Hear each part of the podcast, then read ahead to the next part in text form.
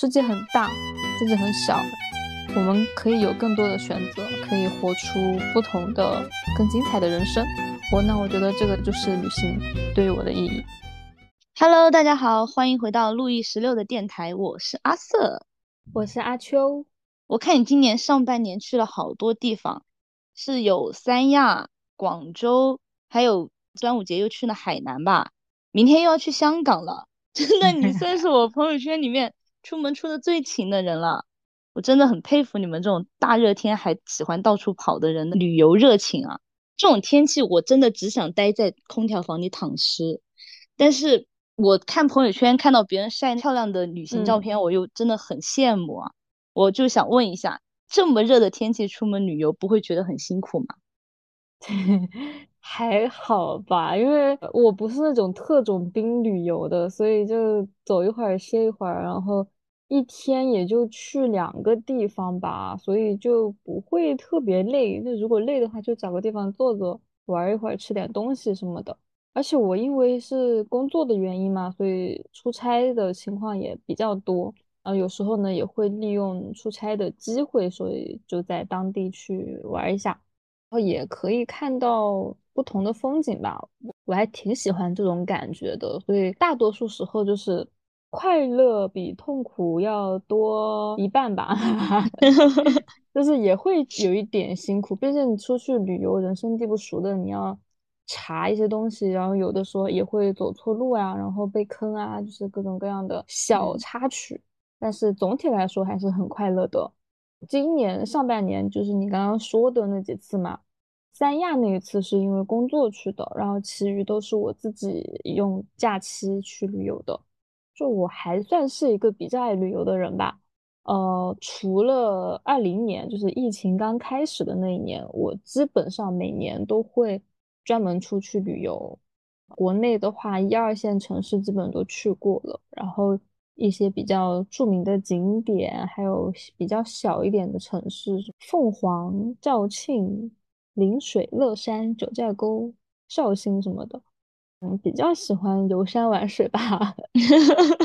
还有就是港澳台，因为在深圳嘛，所以去香港的次数也还算比较多。国外基本上就。去了韩国几次，有的时候是我自己一个人，有的时候呢就是跟朋友啊，然后还有同事团建什么的。我觉得旅游去玩的就是跟不同的人出去也会有不同的感受。不过我觉得最舒服的状态还是自己一个人啦，或者是跟一两个关系比较好的朋友，就人多了就不行了，因为各有各的喜好，就比较难协调。大多数时候就是像超过五个人以上这种，你玩到最后都会分成两三个人的那种小分队，就是很 少有五个人都想要去同一个地方的这种情况。然后呢，我也不是很喜欢特种兵的旅游，我整个出去玩的节奏就是比较慢的，因为我是那种 INTP 嘛，就不会做详细的旅游规划。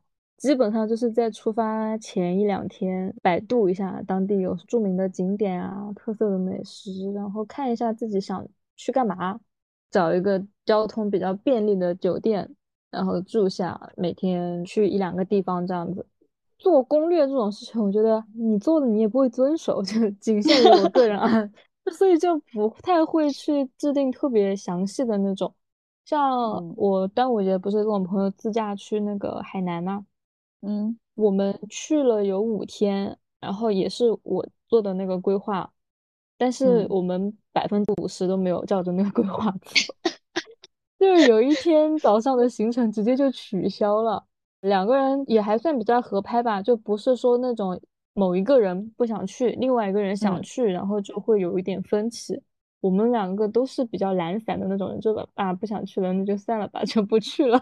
还有最搞笑的一次是在西安，也是我跟一个朋友两个人，当时很热，也是夏天，然后我们俩说第二天要去大明宫，晚上的时候就说我们一定要早点去，不然到时候太阳太大了，晒得很，你知道吗？第二天我们俩十一点钟出的门，就正好是 太阳正当午的时候在逛大明宫，救命！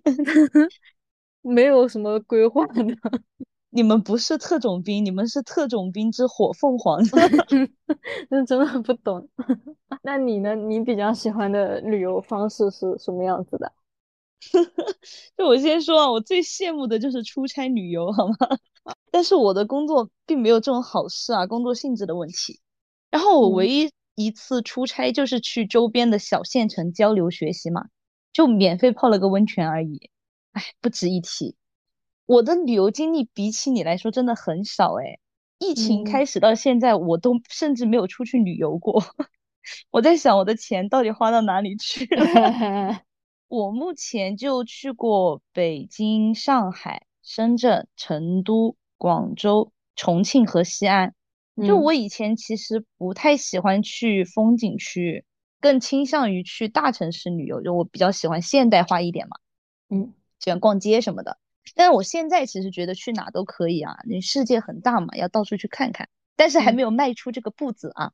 我之前去旅游也没什么规划，因为我这几次的旅游经历，其中有一半都是跟我爹妈一起去的。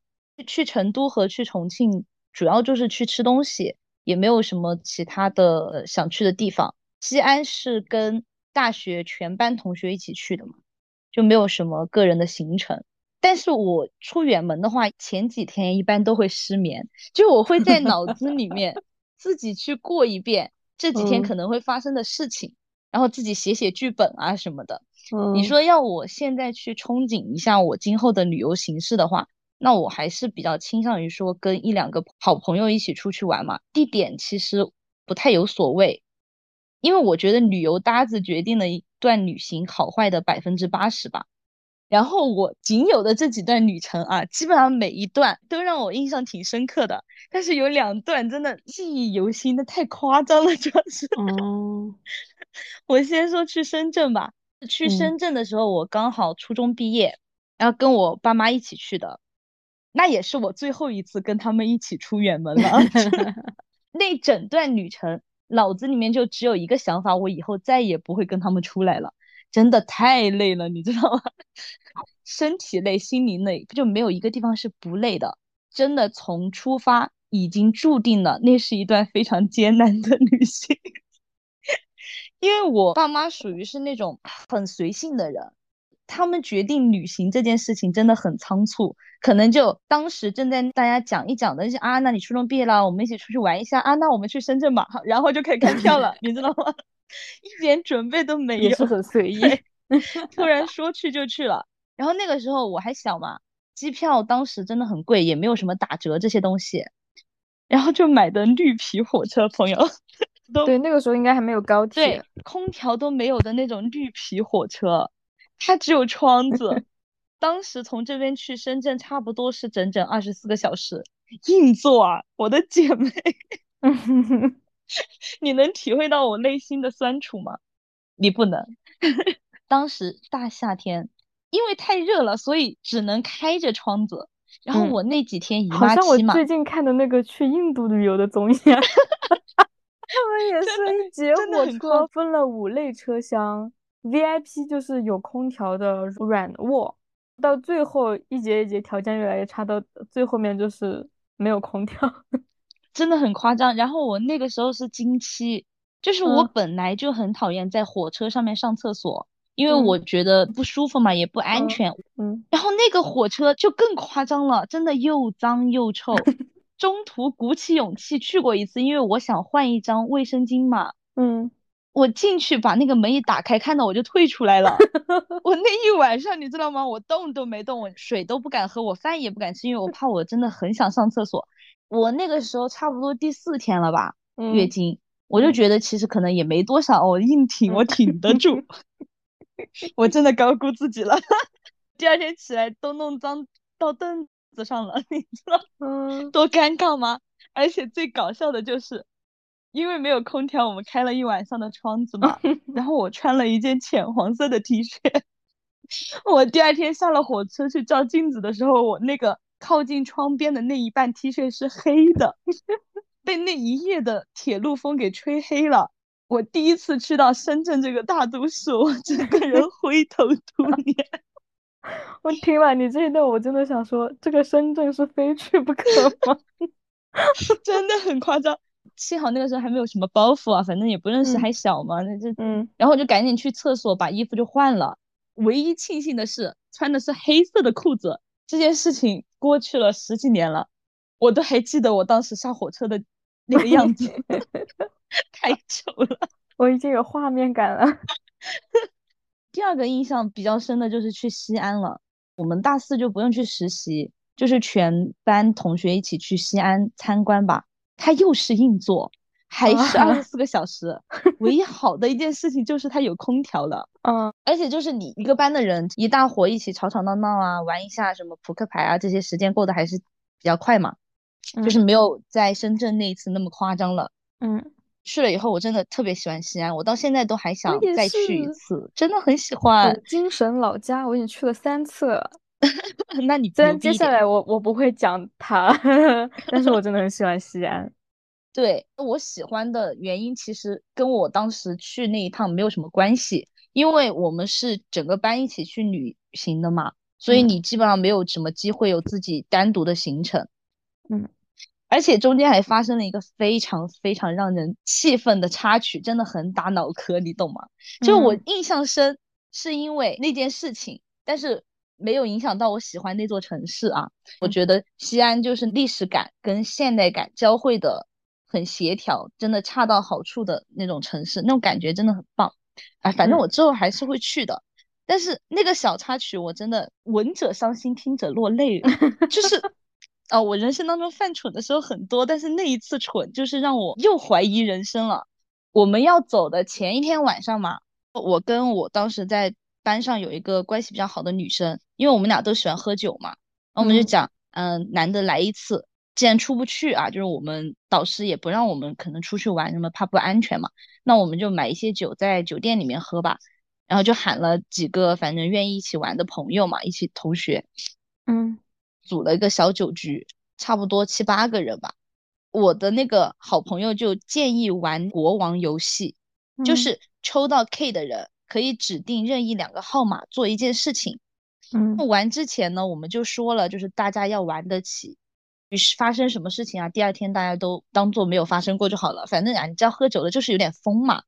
嗯，有个女生呢就抽到了一张 K，她当时就说她指定两个数亲一下。我就低头一看，哎嘿，我中了。嗯，抬头一看，我就看到另外一个数是一个男同学。就我跟那个男同学真的大学四年就没有说过话，他要我亲一下啊！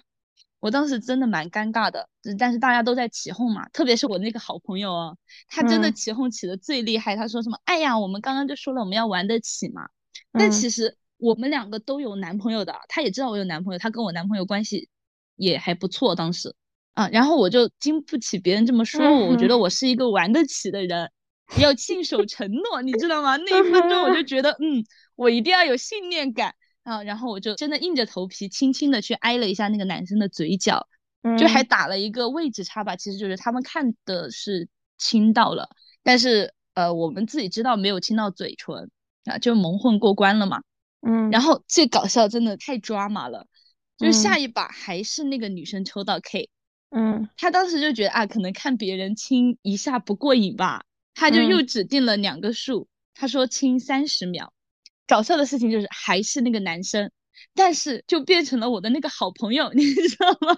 嗯，你记得我前面讲吧，最开始是他说要玩这个游戏的，他也在一直强调要我们玩得起，然后我出这个事情的时候，他还在旁边起哄，对吧？嗯，结果到他自己了。他说：“哎呀，这不好吧？我有男朋友哎，嗯，我觉得要不算了吧，要不你换一个惩罚吧，什么的，一直在那个地方推辞。然后我当时坐在那个地方，我就石化了，我不是也有男朋友吗？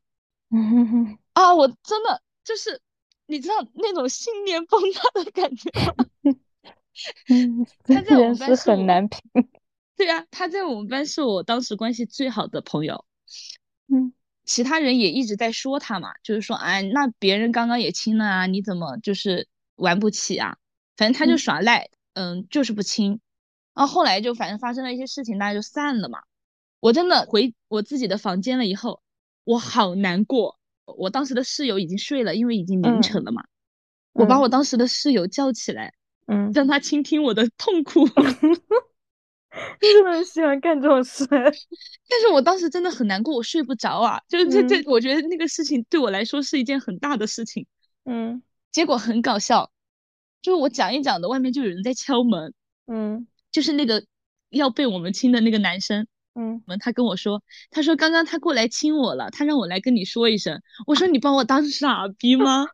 就 那让我笑一下，你们真的在演戏啊？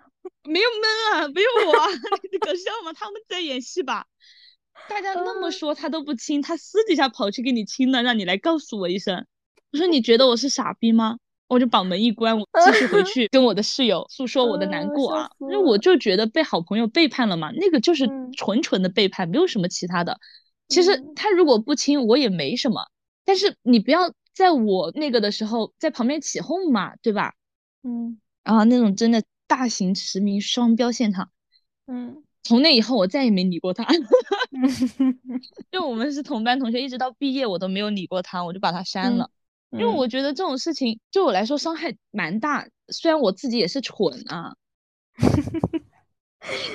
你玩得起啊，我玩得起，我信守承诺。我觉得我对死要面子活受罪，就是说的这种人。讲完这一段汗水都给我讲出来了。嗯，突然发现我自己难忘的旅行都是因为这些糟糕的经历，没什么让我快乐的事情。那你旅行那么多次，应该也有一些难忘的经历吧？确实，确实，其实蛮多的。糟糕的经历也有，就是去九寨沟的那一次，然后也是跟朋友会有一点摩擦。我觉得，呃，就是去旅游的人真的很重要，而且也是去旅游是检验你们俩之间关系的一个试金石吧。这个可以我们放到后面来讲。啊，我先讲一下难忘的经历。你糟糕的讲了，我就不讲了，我就讲一些开心的吧，好吧？为什么要痛苦？大家不能一起痛苦吗？这样我们的听众朋友会痛苦的。那你说吧，你让他们快乐一下吧。嗯，好的。就我印象比较深的两次旅游，一次是和部门同事一起去台湾，然后还有一次是和几个朋友一起去韩国。嗯，为什么印象深呢？就是因为我自己之前大部分都是一个人出去旅游的。我就觉得一个人比较轻松自在嘛。这两次都是团体出行，然后有颠覆了我自己之前的一些观念，就所以印象比较深。我先说去台湾的那一次，呃，那次其实也是因为工作去的。就我们当时在台湾有一个比较大的展会，然后我们部门呢就从当时过完年二月份开始就已经很忙了，而且一直会忙到十月份。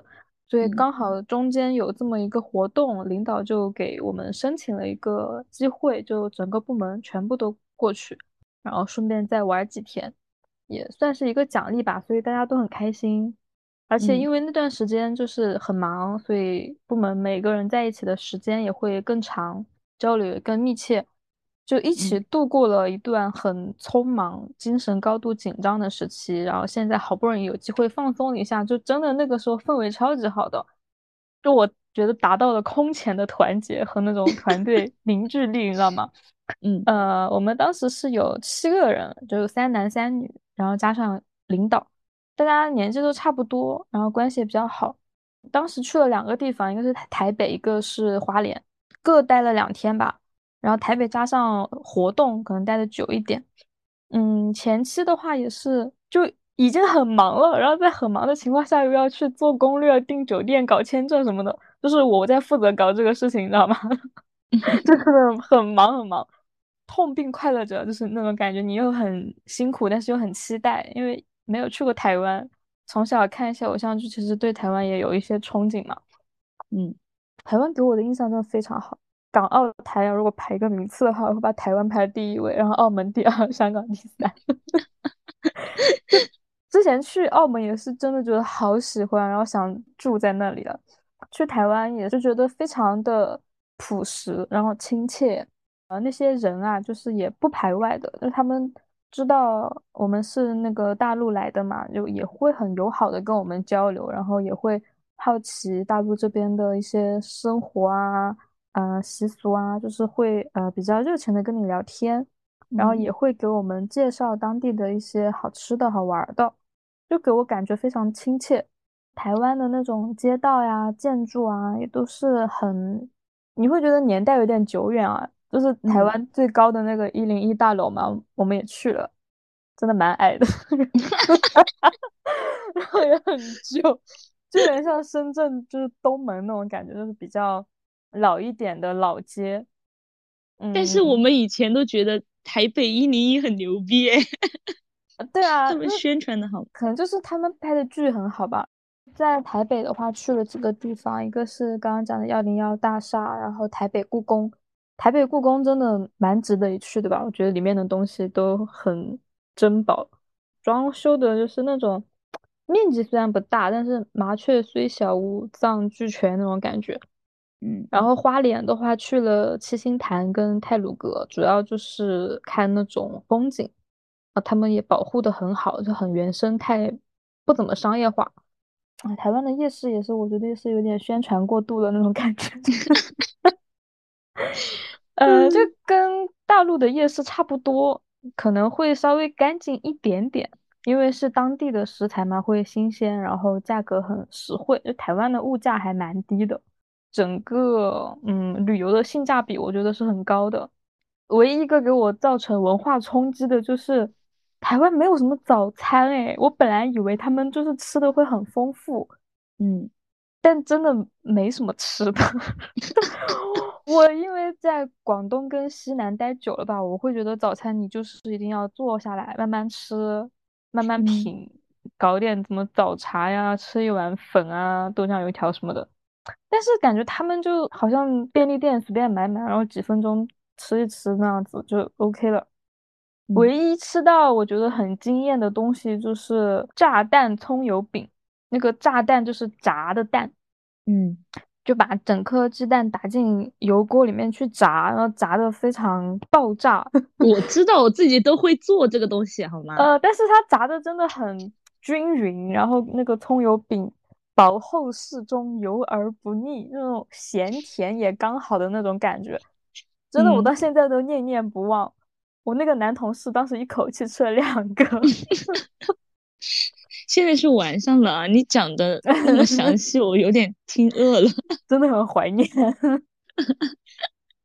还有就是风景也很好，就我现在都觉得在花莲看的那个海是我目前看过的海里面最透明澄澈的。然后他嗯们人也很少嘛，所以整个旅游的那种体验感非常好。就有的路它在那个山谷里面没有人，然后又是那种土路，一什么野草植物丛生的那种感觉，就感觉你好像走错路了。但是嗯你真的就是一直走进去的话，就会看到那种别有洞天的感觉，超美。然后里面有一个那种山间瀑布，就可以在里面游泳啊，然后戏水，就非常轻松，就真的感觉工作的那种烦恼啊、杂念啊都洗掉了。嗯所以我觉得旅游最关键的一点就是人一定要少。你要是要在国内你节假日去一个什么热门景点，那真的是人挤人。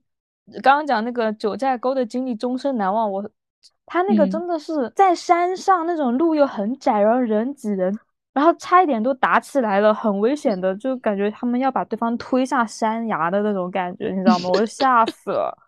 山下面那种游客中心啊、停车区都停满了大巴，不管是那种旅游大巴还是自己自驾的小车，都挤在一起，没有办法开出去。就你从游客中心开出去到就是入口的地方，可能都要十几二十分钟，就是真的体验感很差的。而且九寨沟它本身也是在很偏远的地方嘛，就是我从成都坐车去九寨沟，一路大概七八个小时，那个厕所真的是越来越差。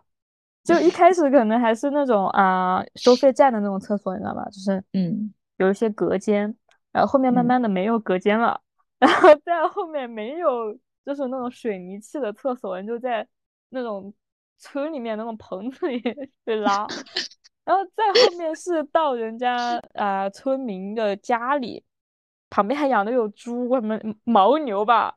很恐怖，你知道吗？真的要吓死了。这个我回老家以前几年还没有厕所的时候，就是那种厕所嘛，我真的不是憋到我要拉到裤子上了，我都不会进去的，太恐怖了。就旁边鸡呀、猪啊 什么的，真的很恐怖。我觉得猪都没有牦牛恐怖，因为我那个时候也是第一次见牦牛，很大很黑，那你都没见过这种东西，有巨物恐惧症。对。但是九寨沟的风景真的美绝了，我觉得还是可以去一次。现在不知道怎么样啊，之前真的是环境很糟糕，但里面的风景真的人间仙境，就是跟教科书上写的那种一模一样。哇哦，嗯，就没有欺骗。然后再说第二次难忘的就是去韩国，整个旅游的过程没有什么特别的，主要是人吧，因为去的那些地方我之前自己也都去过了，那次主要是陪他们。然后还有我的前男友，我们总共四个人，他们俩从北京出发，然后我们俩从深圳出发，然后在首尔汇合，嗯，总共应该也有一周吧，都有跟他们各自单独的行程，然后也有四个人一起的行程。就有一次是我跟那两个女生一起去了江陵，就是一个很小的地级市，嗯，然后我们三个坐的那种。K T X 吧，啊，坐的那个高铁，然后就真的是在开车前五分钟买的票，手牵手一起，为了追赶时间，很快的跑过去嘛。就那一段五分钟的路程，我觉得有加剧我们的那个友情的升温。然后去了那里之后呢，嗯，因为是沿海的一段地铁，然后也有看到很美的日落，然后去了当地也有看到很美的海水。但是最难忘的是晚上，我们本来想去一个博物馆还是美术馆的，谁知道八点钟就已经歇业了，到处都没有路灯了，也没有车，然后我们就在那种异国他乡黑灯瞎火的路边，然后吹着冷风，那个时候已经是十一月份了，就在那里瑟瑟发抖的等那种 半个多小时一趟的乡村巴士，你知道吗？嗯，我如果是一个人的话，我真的会吓死。但幸好是两个人，会你就会觉得好像有一同伴在旁边，你不会那么害怕，所以当时会觉得很温暖。我觉得这个就是旅行的朋友对于你之前两个人那种互相依靠的感觉。嗯，然后还有就是我们四个人一起去了爱宝乐园，就是爱宝带的爱宝乐园。爱宝不是最近生小那个双胞胎了嘛？嗯，但我当时去的时候没有看熊猫。当时也不知道什么福宝爱宝，我不知道，我只是看韩剧的时候看到很多次爱宝乐园，然后我就一直想去，去了过后也就是想玩的项目都玩了，然后也看了花车巡游，因为它的那种野生动物园不是关在笼子里的动物，就是散养的，然后我们坐那个大巴进去，看到野生动物在里面活蹦乱跳的，什么狮子、老虎、棕熊。就会觉得特别融入自然的那种感觉，我真的很喜欢。我觉得就是在这些相处的过程中，大家一起有共同的回忆，然后互相帮助、互相支持，加深了感情吧。就是好的旅行是这样子的，就是如果你合不来的话，那真的是出去一趟回来就绝交了，就像你刚刚那种。嗯。所以，我其实觉得，不管去哪里啊，一起出去玩的人是非常重要的。你觉得你比较理想的，能够和你一起出去玩的那种旅游搭子是什么样子的呢？就是我自己目前来讲啊，还是比较可惜的，因为我唯一就那几次旅游经历啊，就是跟父母啊，还有跟前男友。哦，我去北京是小学毕业的时候，那一次其实也挺窒息的，只是说没有到。让我觉得很难忘的程度啊，就是隐隐约约记得起来，因为是我跟我妈还有我发小跟他妈我们一起去的嘛。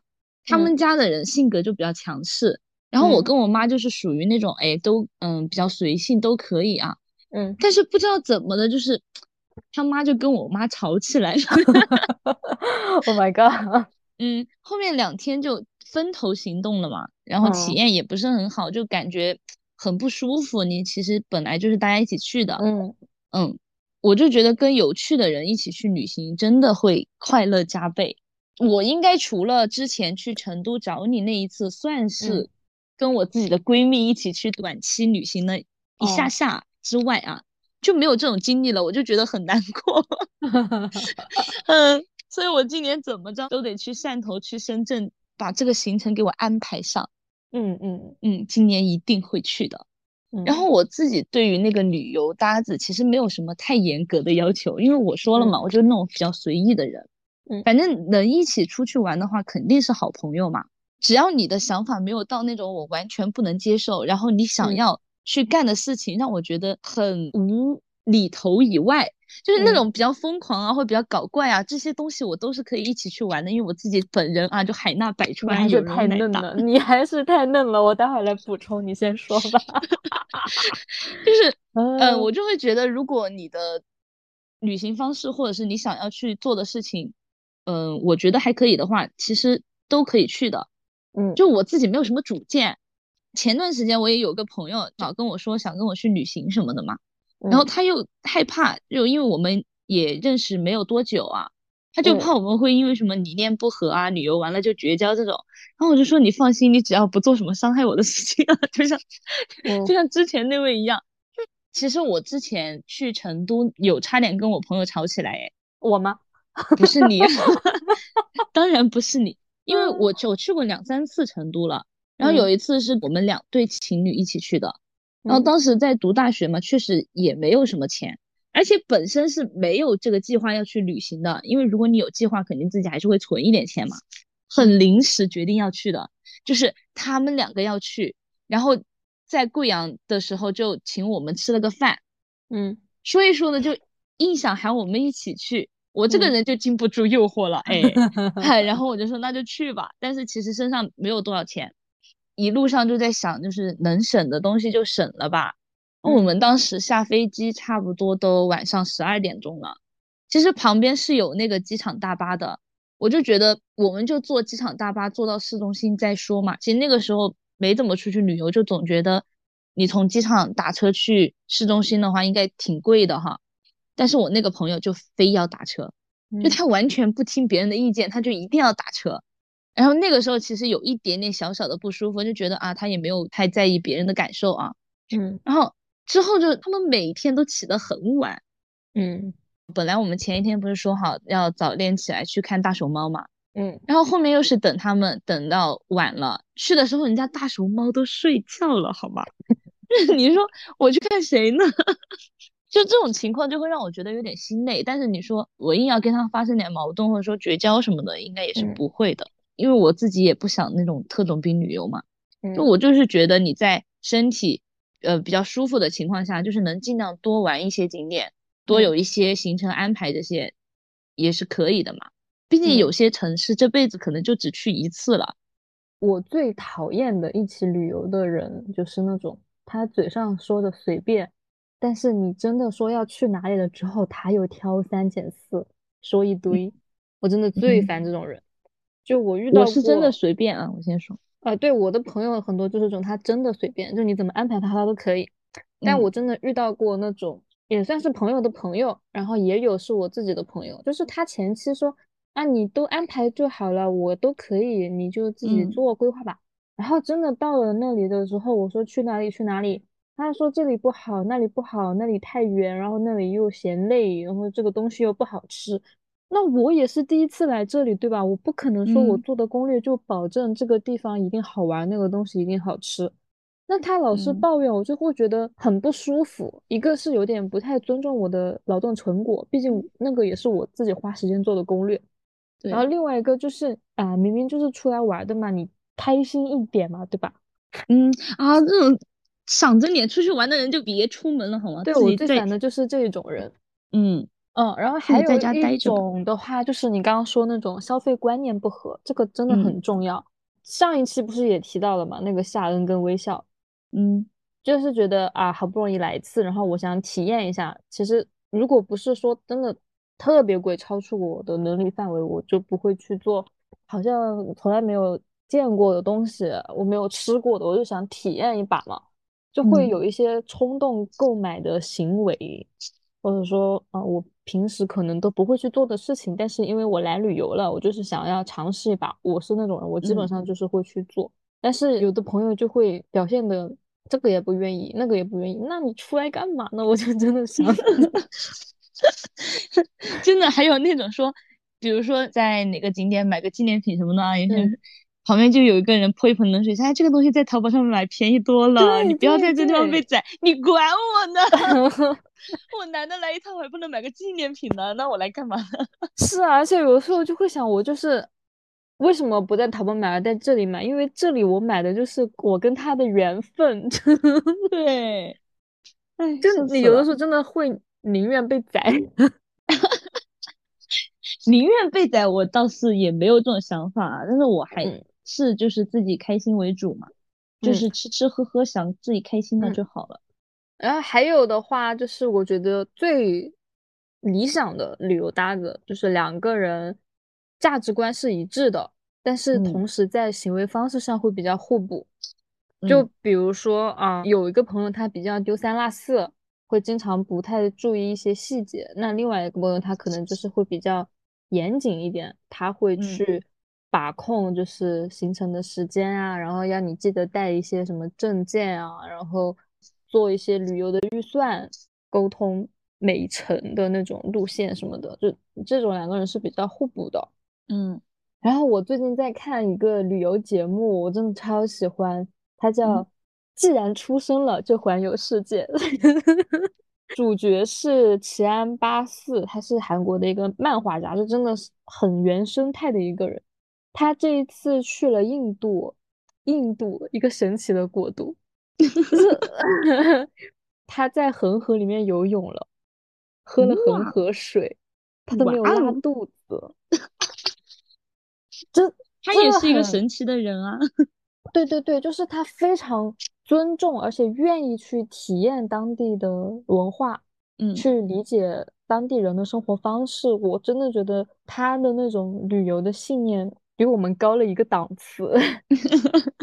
就我自认为自己还算是一个愿意去尝试的人，但是跟他真的没法比。就有的东西我真的会不愿意尝试第一次，就如果觉得它很恶心的话，就比如说一些什么炸虫子啊，对，反正就是这种东西我不会想要去尝试，但是他就是什么都愿意，什么都可以。唯一不太好的就是他会愿意被宰，嗯就是他会觉得他是一个呃发达国家的人，然后他去的旅游的国家是那种会比较落后一点，然后当地的物价也不高，他能够承担得起，就即使嗯被宰了，也在他的能力范围之内。嗯而且因为他是也算个名人嘛，挣的也比较多，他就会觉得无所谓。但实际上这种行为会助长当地的人，当地的风气。对对对，所以这个会不太好。跟他一起去的人呢，就会制约他，就是会管束一下，就 让他把钱包放在他们那里。就是我觉得这种互补还是蛮好的。嗯，那我又想起我之前看的一个旅游治愈韩综啊，真的，嗯我也要给大家推荐一下，就嗯是叫那个 Traveler 吧，是李帝勋跟《一九八八》里面的那个男的叫什么来着？狗焕吗？对，跟狗焕一起去的，就他们两个真的太有魅力了。那个节目真的很单纯，就是记录他们两个人去旅行。你会感觉他们虽然就是不是很熟，不是很好的兄弟，但是他嗯们两个人的整个一起旅行的过程当中都很松弛，两个人就想干嘛干嘛，也不会说呃我特意就是你想去这个地方，但是我自己不想去，我就非得陪你去。嗯就你如果想去做自己的事情，你就去做，然后我会自己在另外一个地方待着去等你，或者去，嗯、在阳台上坐一个下午，欣赏一下那个日落什么的，我就觉得那种感觉真的很惬意。就是韩国的综艺，它嗯怎么就可以拍的那么好呢？两个人的那种磁场吧，就很互补，也很相吸。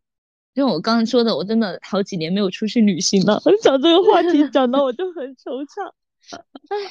感觉现在出趟门也挺方便的，但是就是还没有那种说走就走的魄力。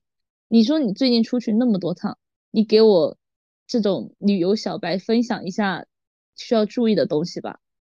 嗯，对，那，说一下一些旅行的 tips 吧。哦，就我个人觉得，旅游你最关键的几个要素就是目的地，然后旅行的时间，以及住宿嗯跟交通。就其他的比起来，我觉得都是次要了。呃，首先目的地呢，它就决定了你这次旅行它能够看到什么。你是去看山，还是去看海，还是去看名胜古迹，或者说你要去体验一下当地的文化活动、民族风情什么的，就是它决嗯定了你的整个旅行的目的以及基调。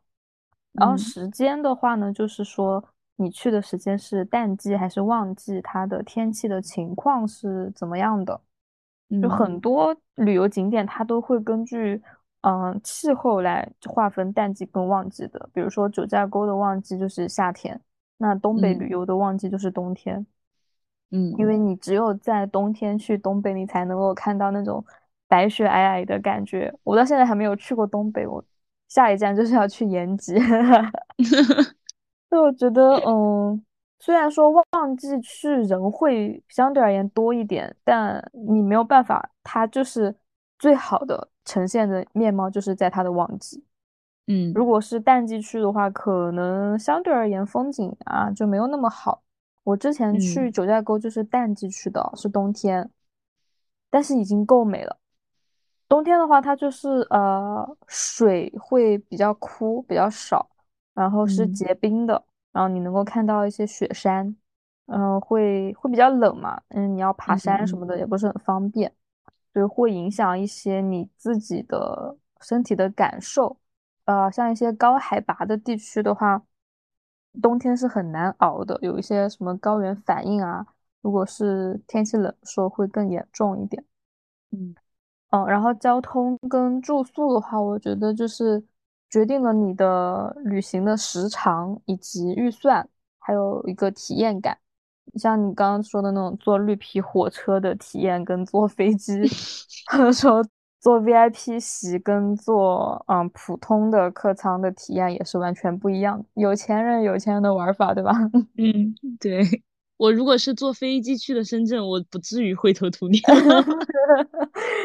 对，所以我觉得体验感还是蛮重要的。嗯而且有的旅游景点，它根据就是你出行方式不一样，你看到的东西也是不一样的。比如说去华山，你可以选择爬山，你也可以坐缆车。那我相信大部分的人会选择坐缆车，因为徒步爬上山的话，那真的是勇者的游戏。据说要爬一天吧。你说爬山，我就想起了我去爬梵净山。呃，梵净山不是有两个入口嘛？从印嗯江有一次，从江口有嘛。然后以前嗯小的时候去的时候就没有缆车，然后嗯就是硬爬。第一次嗯。去爬了一天，第二次从印江那个入口上去爬了半天，后来又跟你高中毕业了，然后坐缆车上去的。嗯就现在的人去爬梵净山，基本上啊，除了那种徒步者，应该很少有嗯，人会想要，爬上去了。但是那个的。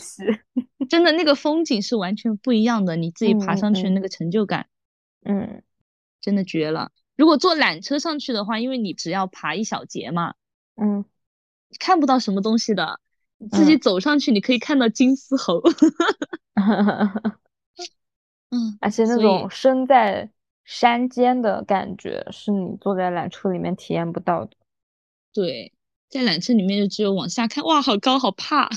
嗯，还有就是我去过一次乐山大佛，它是也有两种玩法，一个是嗯你坐大巴上山，就是自己去走，还有一种就是乘船，就是在河里面看那个大佛，就是一嗯个是相当于身在此山中，云深不知处的那种感觉，但它也没有很高啊。嗯还有就是在嗯水里面呢，就是横看成岭侧成峰，就是你可以从不同的角度，从远处看到整个大佛的一个全景。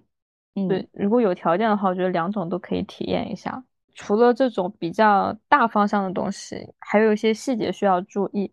出门在外嘛，难免会有一些特殊情况、突发事件什么的。像国内就还好，你只要不是去那种偏远的山村，基本上就带个身份证，然后带一个手机，一些基本的生活用品，就可以了。然后像我自嗯己的话，可能会准备一些呃日常的药品，什么创可贴啊、碘伏啊、呃感冒药什么的，因为我可能会经常磕磕碰碰的，就手脚不太利落那种人。然后有的人可能晕车晕船，就准备一些晕车药啊，还有就嗯是防蚊虫叮咬以及中暑的那些东西也很重要，因为现在到处嗯都很热，要记得自己的酒店的地址以及联系方式，就万一你手机丢了什么的，你还可以找到回去的路嘛。但是如果是去比较偏远的地区的话，要带的东西就比较多了。因为我自己之前在做那种乡村支教的公益机构也待过，嗯跟着他们去了四川的大凉山，就真的非常偏僻的地方，那个路都是那个车在上面开，真的有半个轮胎在悬崖外面，好吗？真的很恐怖。然后有听起来就有点恐怖。对，然后有一个晚上，我们开车有点冲下去了一个那种泥的坡里面，反正当时自己花了很大的劲才把那个车从泥里面捞起来的。我嗯当时下车的时候，我真的冷死了，冷到牙齿打颤的那种感觉，我真的真不骗人，很恐怖。就它那种山区的日夜温差是非常大的。所以你不要说你夏天去你就带一些短袖 T 恤什么的，也要带厚衣服，甚至要带羽绒服，就这些要提嗯前做好功课。然后除了日常的生活用品，可能需要带一些打火机啊、小刀啊、铲子、绳子、手电筒这种工具类的，因为路不好走，你可能要靠自己。然后也要带一些防身的东西，穷乡僻壤出刁民，这个东西不是危言耸听的。你去里面，他们就是会牺牲，所以要保护好自己。然后生活用品刚刚讲的就是带一些比较厚的衣服，最好多带几套，因为可能没有水、没有电什么的，充电宝啊、保温杯啊，比较爱干净的可以带一些什么床垫、被套这种。嗯，搬个家吧，要不 把家搬走。荒野求生就好了，因为你要去山村里面真的是这样子的。嗯我不夸张，我跟你讲，我那一次在啊那个山上，可能就待了两三个小时，我鼻子里面黑了。这，呃，也不是说空气不好，是因为他们那里一直在修路，嗯会造成空气不好。如果不是在修路的地方的话，空气是很好的，而且风景非常美。晚上真的可以看到满天的星斗。越美的风景，越是在一些悬崖峭壁无人看见的地方，所以要准备好自己的物品以及啊强健的体魄。嗯然后最好就是带一些现金，可能一些移动支付不太好使，还有信号也可能不是说二十四小时都好。另外就是出国、出境旅游什么的，最重要的就是带好护照。会建议大家把护照的首页还有签证页都复印一份随身携带，然后原件的话，如果你住的酒店比较好、比较安全，就放在酒店就好了。嗯，另外就是要办理当地的电话卡，然后如果有开漫游啊，或者说买一些国际流量什么的都可以，因为要保持联络，查好就是大使馆、领事馆的一些联系方式，还有当地的一些报警求救的电话号码。嗯，真的以防万一吧。就除了在偏僻的地方治安不好，在国外治安也不是很好。就当然也有治安好的国家，但是因为嗯外地人嘛，就是外国人，你别人一看你不会当地的语言，除非你真的是一大伙人出游啊，但是嗯你在国外被坏人盯上的几率还是会远远大于本国人的，所以一定不要掉以轻心。然后刚刚讲那种宰客什么的，真的只要不是太过分，能接受就接受吧。你在国外如果被盯上，你因为不想给他一个好的价钱，有一个什么肢体冲突什么的，真的很危险。我觉得出门在外还是低调，低调，再低调。真的不愧是老旅行人，你你这波分享我给你满分，好吧？谢谢。真的说那么多，就安全问题就是最重要最重要的东西了。嗯，我还是觉得啊，花钱免灾，就是，嗯，像旅游景点宰客这种情况真的是太普遍了。你要不你就干脆就不要去旅游景点买东西，不跟他交流，不跟他沟通，你就不会跟他有冲突。不要有眼神的对视。对，因为我自己没有遇到过啊，我也有可能就是我遇到了，我不知道我被宰了，这种是最好的。但是我自己在景点。除了买些纪念品什么的，也不会买什么东西了。那景点的东西难吃又贵，我还不如绕出去一点再吃。我连去爬山那个水都是自己背，我这 什么说到山顶有水，十块钱一瓶，我接受不了。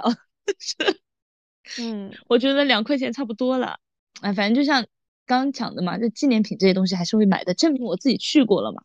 嗯，虽然知道淘宝或者其他地方买都会便宜一些，我希望以下一次出去玩，不要有朋友告诉我这些东西可以在淘宝上面买，真的会一个白眼给他翻过去。就去都去了嘛，没必要在意这些东西吧。真的就是不要跟什么小摊小贩发生冲突，我觉得会有一些无法控制的后果。就像你讲的，做一个低调的游客啊，谨慎一点比较好。然后说了这么多，我觉得读万卷书，行万里路。就是你可以通过去到另外的地方，然后见识不同的风景，跟当地就是有不同文化的人去交流，增长自己的见识见闻，觉得是一个非常有意义的事情。就是这种意义，它不一定是真的说啊，我可以变现，或者说我去做一个旅游博主那种金钱价值上的意义，我觉得也是一种精神上的意义吧。不是会有很多人，他会选择有一个 gap year，然后出去走走看看，就是他通过在路上，然后去跟自然交感，跟陌生人交流，在这个过程中看到别人不同的生活方式、不同的生活理念，去思考自己的人生方向以及未来的发展目标，我觉得是非常值得花时间去做的一件事情。如果有经济条件的话，我还是建议大家都能够有时间出去走走看看，会发现世界很大，自己很小，我们可以有更多的选择，可以活出不同的、更精彩的人生。我那我觉得这个就是旅行对于我的意义。嗯，那我们就祝大家以后出门旅游都能有一个好的体验吧。就像我们前面讲的那些稀奇古怪的事情啊，都能够不发生在大家的身上嘛。嗯，那这就是我们今天播客的全部内容啦。我是阿瑟，我是阿秋，我们下期再见啦，拜拜拜。